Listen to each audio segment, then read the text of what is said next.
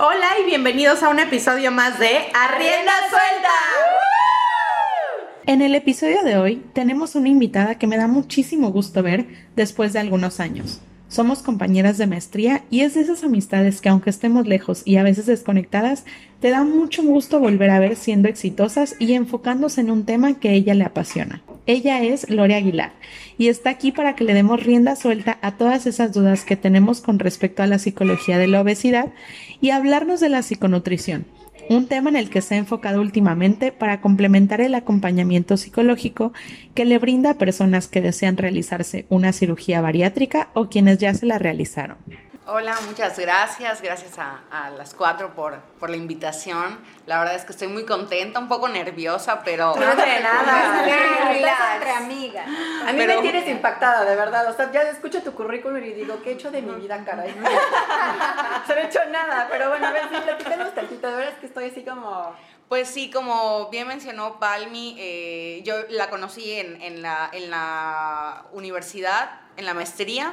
Eh, yo tengo una formación de la licenciatura en psicología y posteriormente hice una maestría en terapia familiar y buscando un poquito ahora sí que mi camino eh, eh, en cuanto a la vida, ¿no? me topé con esta área de la psicología que está un poco nueva y también un poco nueva en, en el mundo y en, especialmente aquí en Yucatán es muy, muy reciente, ¿no? Que es la psicología bariátrica. Y empecé, bueno, básicamente con mi propia experiencia eh, um, personal, por así decirlo, eh, inicié este camino de la psicología bariátrica y el acompañamiento a aquellas personas que sufren de obesidad. Pero ¿cómo eh, te surge esta idea? O sea, como de repente dijiste, ah, bueno, yo hice esto de terapia de familia y de repente dijiste, ay, ¿me voy a dedicar a esto? No. O sea, o es porque tú en algún momento sentiste cuando tenías, porque por lo que estás diciendo de tu experiencia, eh, ¿te hubiera a ti gustado como en algún momento que existiera algo así, que alguien te acompañara en ese proceso? ¿O, cómo fue que tú decidiste como enfocarte en esto? Sí, mira, eh, yo hace aproximadamente 10 años eh, empiezo a escuchar de la opción de una cirugía bariátrica, ¿no? Yo estaba... ¿Pero qué es una cirugía bariátrica? Para los que no sabemos. Ok, bueno, es una cirugía, el término de la bariatría es básicamente aterrizar esta parte de, bueno, se le llama cirugía bariátrica y se divide en balón, eh, puede ser una manga gástrica, puede ser un bypass gástrico, que está básicamente hecha para contrarrestar la obesidad y sus comorbilidades, ¿no? Para personas, bueno, últimamente se ha detectado que también para eh, personas que tengan síndrome metabólico, no solamente personas con, únicamente con obesidad, porque ya hay estudios relacionados con la... Eh, pues que hay una posibilidad de revertir la diabetes con este tratamiento. Entonces, y obviamente mejorar todo aquello, todas aquellas comorbilidades que son hipertensión, que son triglicéridos altos, que son pues de toda la parte de dislipidemias eh, y demás, problemas cardíacos y ovario poliquístico y demás cosas, ¿no? Ajá. Y en ese entonces, pues yo estaba muy joven, estaba todavía estudiando la carrera de psicología y obviamente yo sufría de obesidad, ¿no? Que es una enfermedad. Eh, hoy por hoy pues ya, ya se sabe que es una enfermedad, como la diabetes. Eh, entonces empiezo a informarme y pues repito, estaba yo muy joven, muy inexperta y yo dije, lo quiero, quiero ser flaca, ¿no? Entonces, obviamente en ese momento lo único que necesitaba pues era el recurso económico y, ya me opero. Eh, en ese entonces me hacen una manga gástrica y fue fui de las primeras aquí en Yucatán, ¿no? Estaba como ese, el piloto de, la cirugía bariátrica, ¿no? Y empiezo a, pues, a bajar de peso y a sentirme súper cómoda y wow, los resultados fueron, bueno, impactantes, ¿no?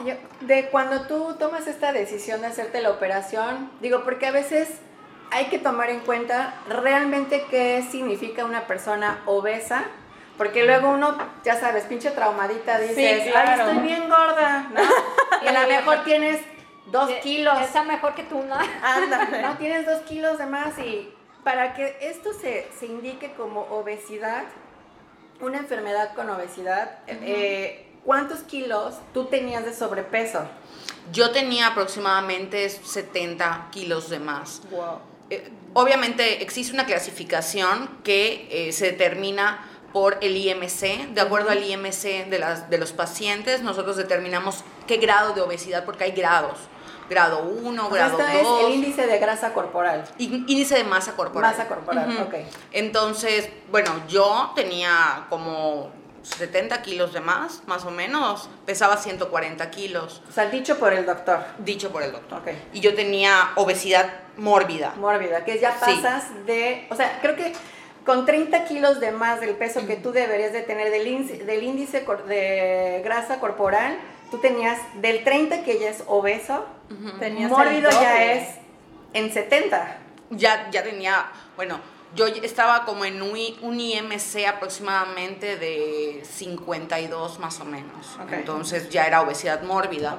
Eh, bueno, entonces me... me por ejemplo, para hacerse este tipo de tratamiento, eh, ¿cuántos kilos debes de tener de más como para que te digan, bueno, eres sujeto seas candidato. o seas candidato, porque a lo mejor uno que tiene unos kilitos de más dice, pues yo me la quiero hacer, ¿no? Y el médico, por ganarle, te dice sí, claro. pero en realidad pone en riesgo tu salud también. Sí, todo eso depende justamente como mencionas, no, no es únicamente el IMC, sino el cirujano, que es el primer contacto de los pacientes, pues valora varias cosas. Uno es el hecho de que la persona haya tenido muchos intentos fallidos para bajar de peso, que obviamente tenga un IMC por arriba de, lo, ahora sí que del, estándar, eh, que sea solamente el sobrepeso, que haya alguna comorbilidad aunada a todo esto que pueda ser eh, algún tipo de resistencia a la insulina, que pueda ya ser diabético, que pueda tener ah, hipertensión. Y la edad también cuenta. La edad puede ser, aunque ahorita ya se han operado personas eh, pues relativamente grandes de edad y se ve una mejor calidad de vida en ellos porque obviamente cambia totalmente eh, la vida en las personas. Entonces, ¿tú hiciste la manga? Yo me hice la manga en, la, en primera instancia. Eh, eso les iba a compartir. Me opero y como a los cuatro años de operarme, yo no tuve acompañamiento psicológico, no tuve... Pues es como ya te quitamos un pedazo y ya y listo. eres flaca, ¿no? Sí, y, y, bajé 40 kilos y, y tan tan. Pero tu mente sigue y, mi mente seguía, empezó a, ahora sí que a jugarme chueco, ¿no? Empiezo con con toda esta parte de eh, el estrés, compensar con comida y eh, ingerir alcohol, eh, como los hábitos no saludables, no hacer ejercicio. O sea, regresabas a tus hábitos de antes de, la operación. Sí, pues lo que te operaron fue la panza, no el cerebro. Totalmente. No, pues es que es, es pues neto. claro. Si el chiste de esto es el tu mayor enemigo, eres tú. Sí, claro. ¿No? La mente está cabrona, o sea, esa te, te Sabotea, ah, no, gacho. Y entonces tú dices, bueno, si me tomo la cervecita, una dona, los tacos, pues todo me va a decir. Te sigues que tengo amarrado ahí. Sí, no, te sigues viendo y dices, bueno, ya sigo delgada, no pasa nada. Pero la realidad es que viene un trasfondo. Total. En la parte sentimental o emocional. Y entonces, tú te hubiera encantado. Sí, me hubiera encantado. Y de hecho, posterior a ello, yo vuelvo a subir 40 kilos. Ah, los 40 kilos que yo bajé los vuelvo a subir. ¿En cuánto tiempo? en aproximadamente unos 4 años, más o menos. Entonces llego nuevamente al peso con el que estaba. Eh, gracias a Dios la parte de laboratorios salía bien a pesar de que yo ya había subido mucho de peso, los índices, por ejemplo, de, la insulina habían mejorado muchísimo, eh, pero pues obviamente nuevamente tenía esa reganancia. Y pues ya con la emoción de querer pues tener un bebé, eh, querer como, como ahora sí que ser flaca nuevamente, eh, vuelvo a esta, a esta búsqueda de nuevas opciones, también a un, como un rastreo personal, ya con una, una, yo siento que una mente mucho más madura y con un trabajo psicoterapéutico personal, el cual me da la oportunidad de descubrir que no había yo trabajado de manera eh, psicoterapeuta, psicoterapéuticamente hablando estos em, como aspectos emocionales que me llevaban a comer. ¿Qué, qué, qué sentiste cuando te diste, cuando empezaste a ganar peso? ¿Qué decías? ¿Qué, ¿Qué te decías a ti misma? No me daba cuenta. ¿En serio? O sea, no me daba cuenta hasta que un día vi una foto y dije, ¿qué ah, estoy haciendo? Pero, por ejemplo, con tu ropa, porque uno empieza a darse fue, cuenta. Fue, fue un abrir y cerrar, cerrar de ojos en el cual yo llegué a los 140 kilos nuevamente. Y pues yo dije, ¿qué está pasando conmigo, no? Eh, no es que además, a mí me gustaría hacer un, un paréntesis aquí, porque yo conocí a Lore con sobrepeso y de verdad, o sea, era una persona que aparentaba ser tan segura de sí misma. O sea, como ella se, se movía entre las personas y exponía y ya sabes, o sea, como que realmente esta, esta cuestión psicológica que nosotros pudiéramos pensar, una persona con sobrepeso tiene baja autoestima y no y se encierra en su casa y no tiene vida social y tal, o sea, Lore la tenía perfectamente bien dominada. Sí, y pues realmente eh, por dentro no era así, ¿no? Entonces, que son como esas, esas capas, de, a final de cuentas, de, de, grasa, de, que, que, son, que son, obviamente, hoy por hoy yo ya lo descubrí, que son barreras, que son, eh, pues a final de cuentas, como una, una, pues, una protección para mí, ¿no? Y empiezo a descubrir todo esto eh, con un acompañamiento psicológico después de mi cirugía que me, vuelvo a hacer hace aproximadamente cuatro años y eh, empiezo a trabajar en esta parte que yo siento que no le di importancia la primera ocasión, ¿no? Y veo la diferencia de llevar un acompañamiento psicológico con todo el proceso y empiezo a interesarme y en también compartir un poquito de, de lo que yo eh, tanto con mi experiencia de vida como con la formación que tengo, eh, ayudar a las personas en este proceso y en este camino. Y empiezo a hacerlo, eh, me invitan a participar, mi cirujano me invita a participar ah, con su equipo y es ahí donde empieza mi camino por la psicología bariátrica, ¿no? Y tú lo mencionabas un término que era la psiconutrición. ¿Qué es eso? Bueno, la psiconutrición básicamente es como esta fusión entre dos disciplinas, eh, en cual es la psicología y la nutrición. Como mencionabas un ratito, eh, bajar de peso no solamente es contar carbos, contar eh, proteínas, calorías, inscribirme en un gimnasio, va más allá de. Hoy por hoy se ve y se ha estudiado que el trabajo interdisciplinario con nutrición y psicología da muy buenos resultados en los pacientes que quieren y tienen como meta bajar de peso, independientemente que tengan obesidad o que solamente sea un sobrepeso. Eh, hay otros factores y que son esta parte emocional que pueden estar desencadenando esta ingesta eh, de alimentos, ¿no? Puede también eh, descartar o bien eh, el diagnosticar un trastorno de la conducta alimentaria, como algún trastorno por atracón, eh, puede ser bulimia, anorexia y otras cosas, o depresión, ansiedad que esté aunada a esta ingesta eh, alimentaria, sí. Oye, Lore, una, una pregunta. ¿Cuáles son las principales dudas que tus pacientes te externan? Bueno, básicamente es, voy a volver a comer de manera normal, esa es una de las preguntas que, que, me hacen muchísimo los pacientes, ¿no? Voy a comer lo mismo, pero en poquito.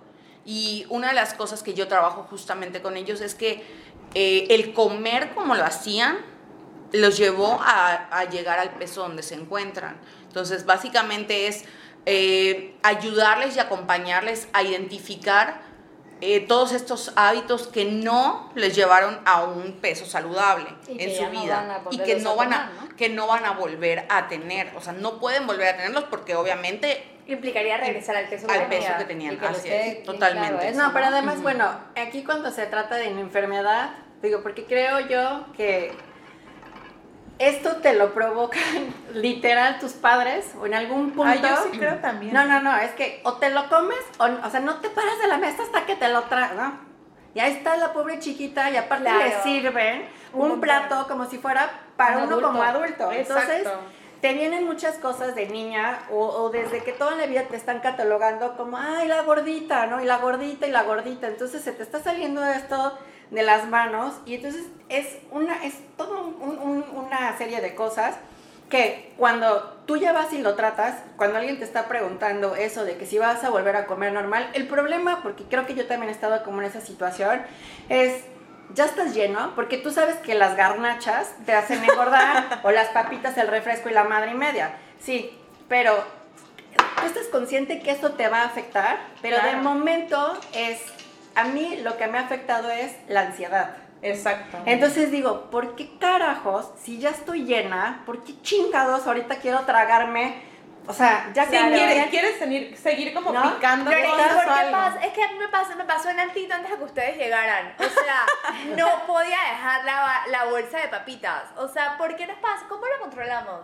Sí, como estaban justamente diciendo, eh, la obesidad básicamente es multifactorial, no es solamente nuestros papás, eh, son muchas cosas, o sea, también influye la personalidad del paciente en este caso. Eh, si son controladores, comen, ¿verdad? Mm, puede, depende. O sea, me ha tocado pacientes que de repente son, ¿sabes qué me ha tocado mucho? Eh, personas muy ansiosas. Entonces, hay veces por aburrimiento comen, ah, por ejemplo, eso que, me, estabas diciendo de por, de, por, estrés o cuando están muy ansiosos o los pensamientos típicos de, ay, es que me lo merezco, me merezco la donita de Krispy Kreme eh, cuando salga del trabajo. o estrés, estoy muy estresada. Me voy a comer unos nachos. O el fin de semana, esto lo escucho muchísimo en la consulta. quiero una coca, ¿no? no y, escucho mucho en consulta el que las personas están toda la semana en un régimen completamente estricto de casi casi lechuga y agua y el fin de semana hacernos atracones. Sí que dan miedo. De miedo. Entonces, ¿qué sucede? Justamente ahí hay una restricción y es ahí donde empezamos a cachar todos estos pensamientos detrás de la palabra dieta, que es restricción, que nos han enseñado eh, la mercadotecnia, nuestros papás, eh, los mismos nutriólogos, eh, a, que dieta es no comer. No, no, realmente no. Y yo llevo a mis pacientes justamente a, a descubrir que no tienen que estar, no tienen que temerle a los, a los alimentos. De hecho, hacemos ejercicios en el supermercado, en, en el super, eh, en el cual yo les doy como tarea el que pasen por los pasillos y que descubran a qué alimentos les tienen miedo y que puedan hacer una escala como de este temor en cuanto a, a los alimentos temidos y trabajamos de, eh, eh, ahora sí que en esa área, yo ¿no? que estás diciendo eso, yo un consejo que podría dar, digo, no sé que nadie me lo está preguntando, pero no, que lo dilo, dijiste, dilo. es antes de ir al súper, come come antes de ir, porque entonces... Sí. A mí no se me antoja ir si ya comí. O sea... Ah, no, no, ¿ves? Entonces tú tienes mente de gorda, chava, O sea, te mantienes ya nada más por el obra del Espíritu Santo, no sé cómo coños, pero es que de verdad, si ya con hambre pierdes la cabeza, o sea, es como el perro que está en celo. Por más que pierde la razón y entonces te empiezas así a tragar, tal como desesperada. Eso sí es súper cierto, o sea, yo no puedo ir al súper con hambre. No, perdón que sea, te Es terrible sí, no, no, no, no, Sí, porque pasa justamente esto, que quieres, abres de una vez a, la envoltura de algo, o es que tengo muchísima hambre porque no he almorzado, ¿no? Entonces, pues básicamente te digo, es, es, ir acompañándolos a todo este proceso para que detecten lo que mencionabas, en qué momentos tal vez de su día, tal vez en, en la colación de la tarde, porque no tiene nada que hacer, eh, es cuando está mucho más ansioso por estar picando, o eh, tal vez en las noches hay comedores nocturnos. Me pasa eso. Yo en el día yo como súper bien, como súper saludable, pero en la noche se me antojan chocolates y esto y lo otro. No, tampoco tanto. Pero bueno, no nutritivo, pues hacer chuchuluquear. Ajá, exacto. Y no, no voy a ir contigo. Entonces. es justamente ir, detectando toda esa parte, el descubrir en qué momentos. Yo mando algunas veces registros para que hagan consciente en qué momentos del día, qué alimentos son como alimentos gatillo que te pueden eh, detonar todo esto justamente, ¿no? Esa ansiedad por comerlo, el trabajar con este impulso también hacia la comida y hacia la ingesta. Entonces hay diferentes eh, estrategias que yo trabajo obviamente con cada paciente El tratamiento es totalmente individual. O sea, no, no es lo mismo el tipo de ingesta que tú tengas al que yo tenga. Eh, tal vez yo tengo la necesidad de trabajar como toda esta parte eh, psicosocial que, que, hay detrás de, de, la obesidad y lo tuyo sea un poco más por aburrimiento en la noche, que no tienes nada que hacer. Come cerezas. Ya me les acabé. Lore, pero tú crees que entonces todos tendremos que ir a terapia, o sea, las terapias que tú haces. No, no, definitivamente no, no es algo que todos tienen, que ir. Cuando hay eh, alguna detección eh, como persona de, de, que no puedes controlar tu manera de comer o de repente tienes atracones o este impulso, no puedes parar, por ejemplo, con un pastel o algo así. identificas que te sientes mal, ¿no? O sea, cuando identificas que ya lo que estás haciendo no es, no es parte de, de la salud, de, de ser sal, sano, ¿cómo es? De saludable. ajá, de ser, ajá, saludable. Sí, o por ejemplo, eh, cuando están acompañadas la culpa con la comida, eh, cuando... Ay, ¿sabes qué? Esto, es que esto se los tengo que contar. O sea, creo que sí viene eh, la cuestión de la cultura con la familia, porque yo me acuerdo, y es que hace un tiempo yo bajé de peso, yo también soy una persona que ha estado como, prácticamente toda mi vida he estado luchando como con esta cuestión del sobrepeso, ¿no? Nunca he llegado a ser como obesa, o sea, obesidad mórbida y así, pero siempre es como una constante lucha porque amo comer y no sé comer bien, ¿no? Y entonces yo me acuerdo que hace un tiempo me fui de intercambio y entonces cuando yo regresé, regresé ya sabes, después de allá no tener carro, de tener una, o sea, una alimentación un poco más saludable, etcétera, regreso y literal cuando me ven mis tías es de que, hija, estás triste, ¿Qué ¿verdad? te pasó? ¿Qué te pasó? Es la depresión, ¿Dónde no se sé fueron qué. las nalgas, no? Sí, o sea, y entonces, obviamente yo he crecido con toda esa mentalidad, me explico, hasta que no, o sea, hasta que no me pasó esta situación, no pude identificar que en mi familia el que tú estés gordito o el que esté, tengas así carnita Es es que estás contento, estás saludable, estás feliz, etcétera. Y típico que vas a una casa y te dicen, ay, hijita, ¿quieres comer algo? Y no, o sea, no porque no, no es porque seas grosero, sino porque no tienes hambre, ¿no? Claro. Y entonces ahora, por cortesía, entre paréntesis, tienes que decir que sí. A mí no me parece bien. Sí, eso. es O hasta sea, mal visto, ¿no? El hecho de que dejes un poco de comida en el plato. Exacto. Es, eh, las abuelitas Sí. que, que te decían, te tienes que comer, lo que mencionabas hace un ratito. eh, esta parte de que te tienes que comer todo el plato. Hasta que no to- comas todo el plato te puedes parar. Claro, y ya hablan de los niños pobres del mundo que...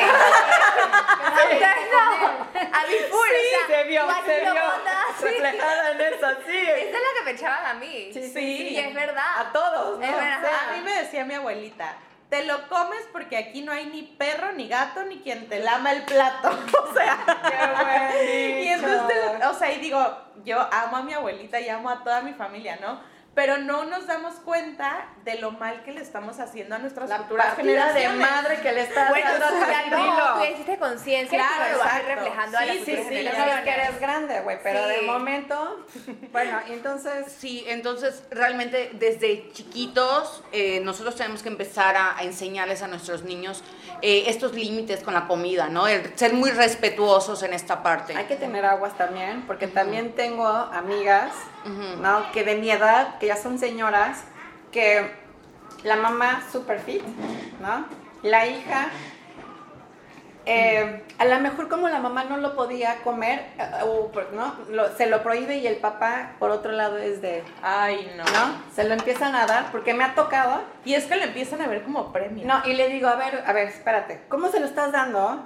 Si tú te estás manteniendo, no, o sea, tu hija no es tu basurero, ni tampoco es como esa parte que tú no puedes, entonces la llenas Claro. junto con ella, ¿correcto? Y entonces viene este problema de desequilibrio. Entonces tú em- y yo, mamá, ¿no? Y empiezo, si comes eso vas a engordar. Si comes eso, quieres estar toda puerca, quieres estar, no sé, a veces Ay, uno... no. Claro, o sea, también No, va por ese sí. sentido que le pones una No, carga negativa sí al peso. existe. Ay, no, Totalmente. No, te voy a decir una cosa, y eso es algo que está muy cabrón porque yo ya lo he vivido también muy cerca, y es una situación en la que le estás diciendo y ya no sabes ni cómo controlar esa parte donde tu hijo está tragando como desesperado y le quieres meter un plato de arroz, un plato de pollo, un- o sea, ya llega un punto en donde se estresan y entonces ya es como, a ver hijita, es que si te comes eso, te sucede esto. Entonces ahí empiezan también los traumas psicológicos cañón desde niños. Por eso yo decía que también, o sea, la familia... no, y nada como el ejemplo. Nada como el ejemplo. O sea, si te ven comiendo saludable, pues lo menos que puedes hacer es inculcarle lo mismo a tu hijo. Y aprendan del baby led winning, es buenísimo. ¿Ah, sí? ese ya hemos hablado un montón, pero sí, es súper interesante. O sea, digo, la idea principal es que el niño no simplemente sea una persona que abre la boca y tú le metes la cuchara, me explico. Sino que se autorregule. Se autorregule y cuando el niño se llena simplemente deja de comer y ya está, ¿no? Sí, o sea, esto que mencionabas hace un momento, Palmi, es, es muy cierto, ¿no? Eh, el que empezamos a premiar, por ejemplo, la típica paleta al niño. Entonces, desde ahí empezamos a este, ese sistema como de recompensa y obviamente cuando crecen están esperando el eh, premiarnos con el sushi, con la dona, con el chocolate, el, helado, por ejemplo, el típico, el típico con, en nosotros mujeres, cuando, cuando estamos en nuestros días. Eh, me voy a comer un chocolate porque estoy de mal humor, ¿no? Entonces es algo muy, que, realmente es esta creencia. No, no, no, no, yo sí lo he vivido. Me va a bajar y es como, en la madre, ya me va a bajar y empiezo, es un poder que va más allá, que no lo puedo controlar. O sea, tres semanas me parto la madre, de verdad. Para que cuando estás en tus días. No, una semana antes. Y digo, ¿qué chingados me pasa? Porque yo empiezo así, pero como con mi galleta. Claro. Y yo, ¿qué pasa?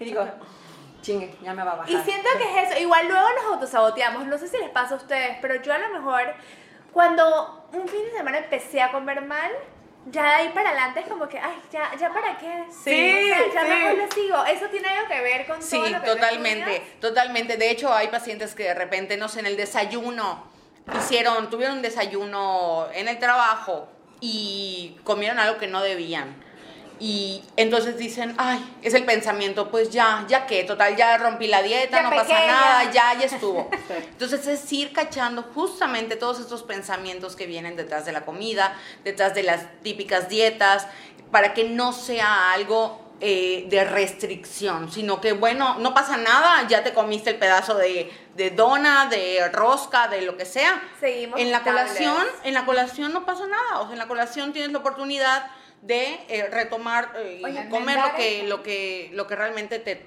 deberías, ¿no? ¿Cómo detectas estos puntos? O sea, digo, ¿por qué no estás las 24 horas conmigo? Tú me estás diciendo esto, ¿no? De un pensamiento y yo, para mí es algo normal. O sea, yo tengo ese pensamiento y digo, pues es algo... ¿Qué tiene de malo, no? Ajá, y ahorita lo estás diciendo y estoy cayendo en cuenta que uno mismo se está saboteando, obviamente. Y eh, entonces llega un punto en donde cómo tú expresas ese sentimiento, cómo haces que tu paciente te exprese esto, porque para mí es mi pensamiento normal, o sea, cómo llegas tú a este punto para decir, ah, o sea, por eso estás comiendo mal, por eso estás comiendo de más, por eso estás comiendo por, eh, porque te sientes insegura, porque estás, ¿cómo, cómo, cómo? Tú vas con Lora y tú le preguntas. No, es que, o sea, no, bueno, me veo casi casi con Lora acostada, así como el psicólogo, ¿no? ¿Y qué pensé? O sea, ¿qué, te voy a decir? Porque ese pensamiento que acaba de decir ella, yo, para mí era algo como normal y a lo mejor ni te lo cuento porque para mí es algo normal. Sí, pues mira, eh, como mencionaste un ratito, les dejo registros a los pacientes en los cuales no solamente registrar el alimento, el horario, sino los sentimientos y emociones que puedan estar acompañando a esta ingesta. Por ejemplo, en el almuerzo sentí muchísima eh, tristeza porque eh, no comí lo que, lo que debía, ¿no? Entonces ahí empezamos a detectar todas estas emociones que puedan ir de la mano. También les pongo al que, el que puedan detectar qué pensamientos están relacionados con la ingesta. Igual ahorita se está eh, implementando, bueno, al menos yo en la consulta trato de eh, hacer esta alimentación que sea consciente. Hoy por hoy, nuestro ritmo de vida es tan acelerado que al momento de comer ni siquiera disfrutamos. Cierto. Ni siquiera disfrutamos eh, toda la parte de la comida. Comemos en cinco minutos, comemos en el auto, comemos en, las escaleras de, no sé, del súper. Eh, bueno, a mí no me pasa eso, pero sí eh, viendo el celular. Viendo el celular, viendo la, tele. De la comida, Claro. Entonces, yo trabajo con mis pacientes esta parte de que al momento de, comer, que puedan tener una, alimentación consciente. en la cual eh, desde oler la comida, el pedazo de, pechuga de pollo que se están comiendo o la pasta que se están comiendo, lo que, lo que sea, ¿no? El que sientan la textura, qué olor tiene, qué color tiene, cómo se siente, qué es lo que me gusta de esa comida, el, poder eh, paladear esos, esos todos los ingredientes. Esos son bien difíciles. Sí, totalmente. La ¿no? no, buenísimo, güey. O sea, sí, más si te estás muriendo de hambre, ¿no? Sí, sí, porque siempre estamos corriendo, pero obviamente... Pero eh, creo que si tienes una alimentación saludable y estable, no siempre te estás muriendo de hambre. O sea, porque si tomamos en cuenta que tenemos que hacer cinco comidas al día, yo lo he hecho y vives sin hambre. O sea, vives antojada, eso sí, porque todo se te antoja, pero realmente hambre no hay.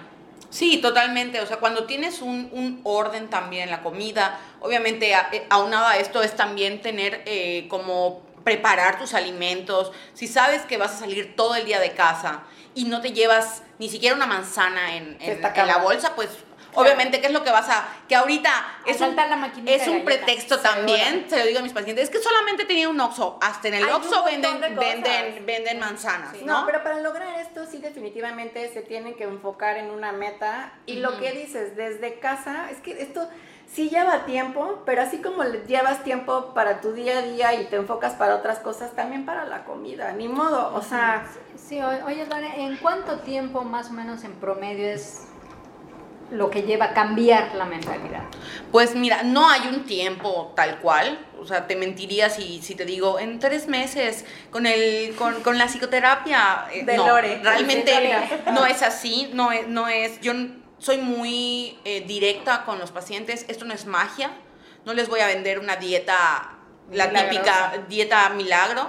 No, no es así. Es un acompañamiento eh, para detectar justamente lo que les estoy mencionando acompañada también de un nutriólogo que pueda eh, hacer ese trabajo interdisciplinario para que podamos ir, por ejemplo, eh, yo le pueda decir, mira, sabes que detecté que la paciente tal vez está, está teniendo un, un trastorno de ansiedad, requiere apoyo en esta parte eh, psicofarmacológica o no requiere apoyo psicofarmacológico y simplemente con la psicoterapia puede ir eh, trabajando esa ansiedad. De todos tus casos que has tenido, ¿cuál ha sido, o sea, que normalmente del mayor índice que dices, ah, por esto, o sea, está teniendo estos problemas, o sea, de, bueno, tú que viene como del pasado, ¿no? de, tu, de tu niñez o lo que sea.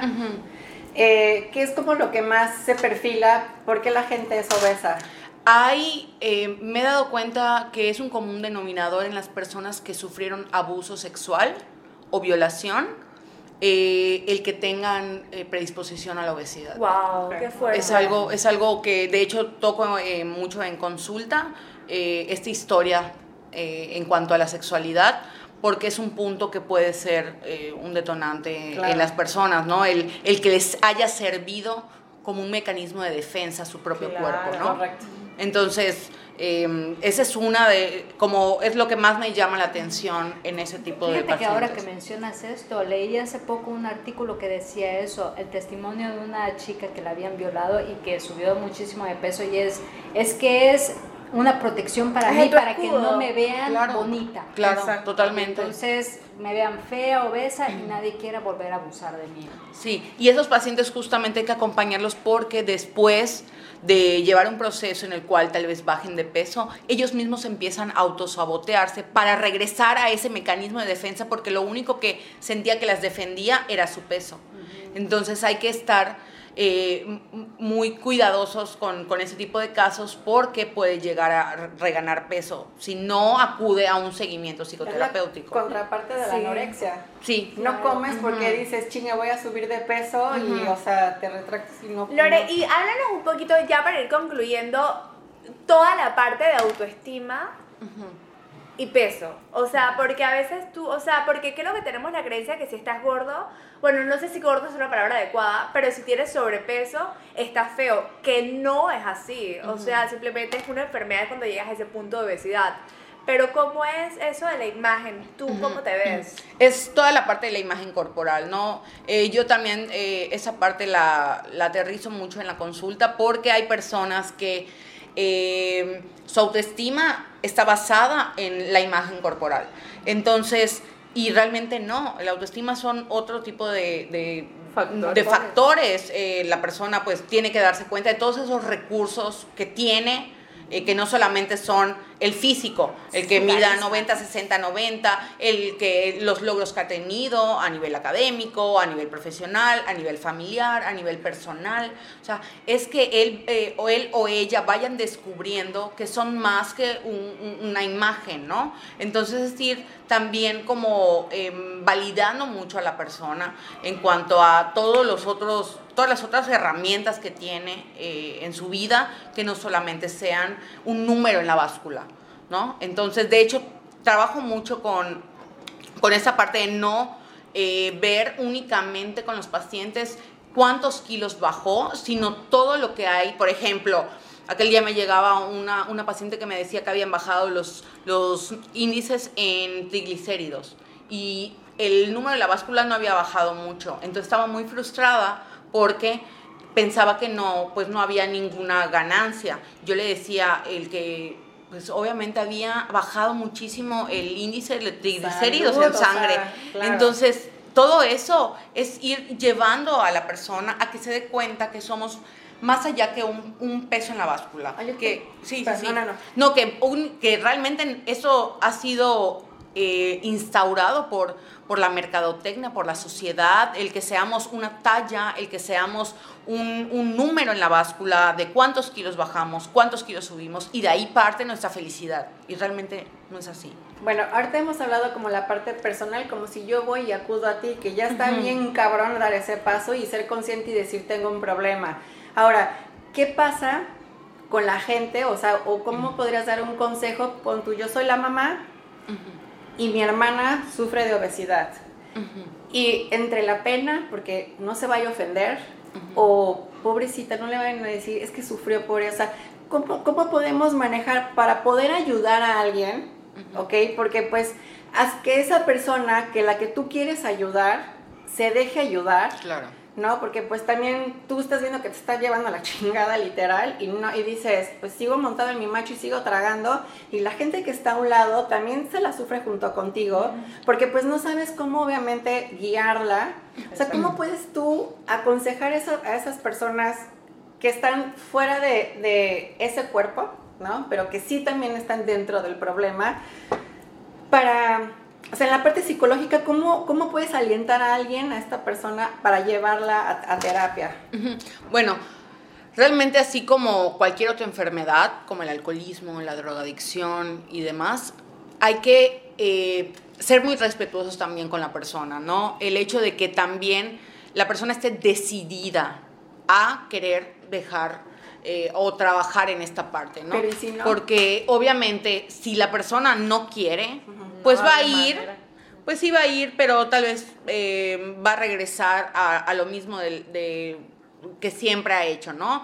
Va, baja de peso, o tal vez no, o solo lo está haciendo porque su esposo le dijo, porque su mamá le dijo, o porque lo, si es una adolescente, la mamá él, le quitó ciertos privilegios si no va a terapia o no va a la nutrióloga. Entonces tiene que haber también una, una conciencia y una un querer hacer ese cambio. Bueno, y tú como psicólogo, por ejemplo, ¿no puedes llegarle de otra forma que no sea por el peso?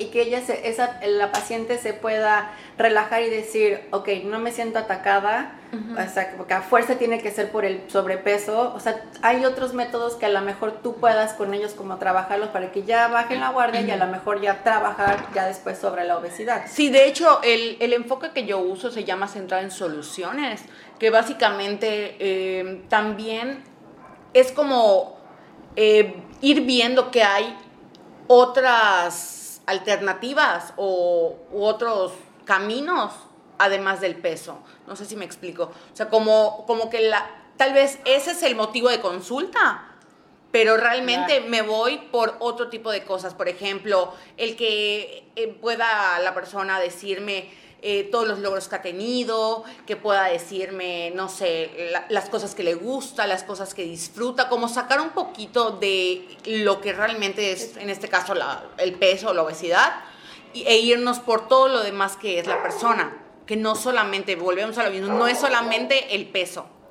Sí, que realmente en una consulta no hablas del peso, ¿no? O sea, hay muchas cosas que hay que hablar. Y algo que sí también me gustaría dejar un poquito claro es que también el trabajo del psicólogo es muy ético. O sea, eh, un psicólogo no puede llegar y decir, o, sea, aceptar un caso en el que la mamá venga y te diga, ¿sabes qué? Es que quiero trabajar el sobrepeso, pero no le llegues por ahí. Llégale por la parte social de los amigos y Ah, que no, pero salga. la mamá no va a llegar de esa forma. O sea, yo es me que hay, hay personas que sí, ¿no? Sí. Pero, por ejemplo, el trabajo del, del, del psicólogo tiene que ser muy transparente. O sea, el trabajo, la alianza entre el psicólogo y el cliente, o sea, tiene que ser muy, muy transparente. Entonces, de esa manera, el, el, el cliente se va a sentir con la confianza de abrir o no, pues, ciertos temas, ¿no? Y algo que también eh, creo que es importante tocar, Lore, que la cuestión de una, de, de una persona con obesidad no es solo la persona. O sea, siempre viene como la pareja, la mamá, los hijos. Entonces, ¿tú trabajas directamente con los demás o te quedas solo trabajando con la persona? Por ejemplo, con las personas que van a realizarse alguna cirugía bariátrica, yo invito a las familias eh, algunas sesiones para hacerlos conscientes de todos estos cambios que, que tiene que obviamente llevar a cabo la, la persona, ¿no? En este caso que, que va a ser operada. Porque obviamente si la persona eh, se opera y al día siguiente la mamá está, mira, mijita, cómete el pastel, o mira, eh, O el novio. Ajá, Ay, o el vamos novio, a vamos los a- tacos, a- a güerito. cenar. Sí, Sí, sí, o sea, es como ir. Vamos a cenar panuchos. De hecho, me ha tocado pacientes que en consulta, eh, bueno, matrimonios que pueden llegar hasta divorciarse cuando se realizan la cirugía. Claro. ¿Por qué? Porque los unía esta La parte de la comida. Ah, Qué fuerte, nunca había escuchado algo Sí, así. O sea, lo he sí. escuchado de drogadicción, Sí. pero en comida. Porque también es codependencia, a final de cuentas. Entonces, eh, eh, de hecho hay una película, ahora no recuerdo el, nombre, eh, que yo les voy a pasar el, el nombre después, eh, que habla justamente de esta dinámica entre dos personas con obesidad y cómo se, se llevan entre ellos y cómo eh, sus fines de semana es planear casi casi a qué restaurante van a ir y qué van a comer y todo gira en torno a la comida. Pero es que yo siento que eso a lo mejor me pasaba mucho con mi esposo. Antes, mi esposo se hizo el bypass. Ajá. Y siento que antes de que él se hiciera el bypass, era mucho más la expectativa de la salida y qué restaurante y esto y lo otro. Y yo de cierta forma, él el haberse operado, igual he aprendido a contenerme y no comer por impulso, porque seguíamos pidiendo como si él no se hubiese operado. Entonces era la entrada y dos platos. Él obviamente comía tres bocados y se llenaba y yo me comía todo lo demás. Claro. Entonces también igual va lo que tú decías en un principio, de que a veces te da pena no comerte la comida. O sea, cada vez, eh, y no, no a él, o sea, a mí.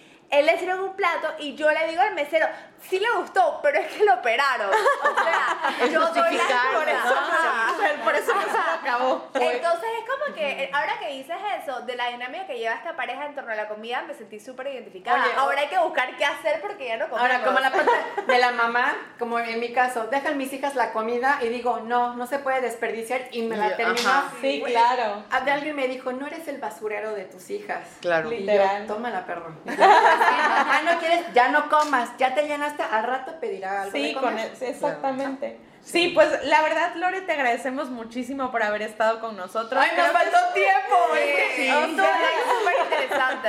Creo que es un tema que podemos sacarle muchísima, muchísima información y no nada más en cuestión de la obesidad, o sea, en cuestión psicológica también es, es un tema bastante interesante. Muy amplio. Que les invitamos a todos los que nos están escuchando que se acerquen con un psicólogo. O sea, muchas veces es muy rico ir a una terapia, ir a platicar, ir a sacar toda esa basura que tienes y que puedes tener eh, beneficios tanto físicos en esta, en esta ocasión, ¿no? Como si vas a tratar algún tema de obesidad, como emocionales y también de relación interpersonal, ¿no?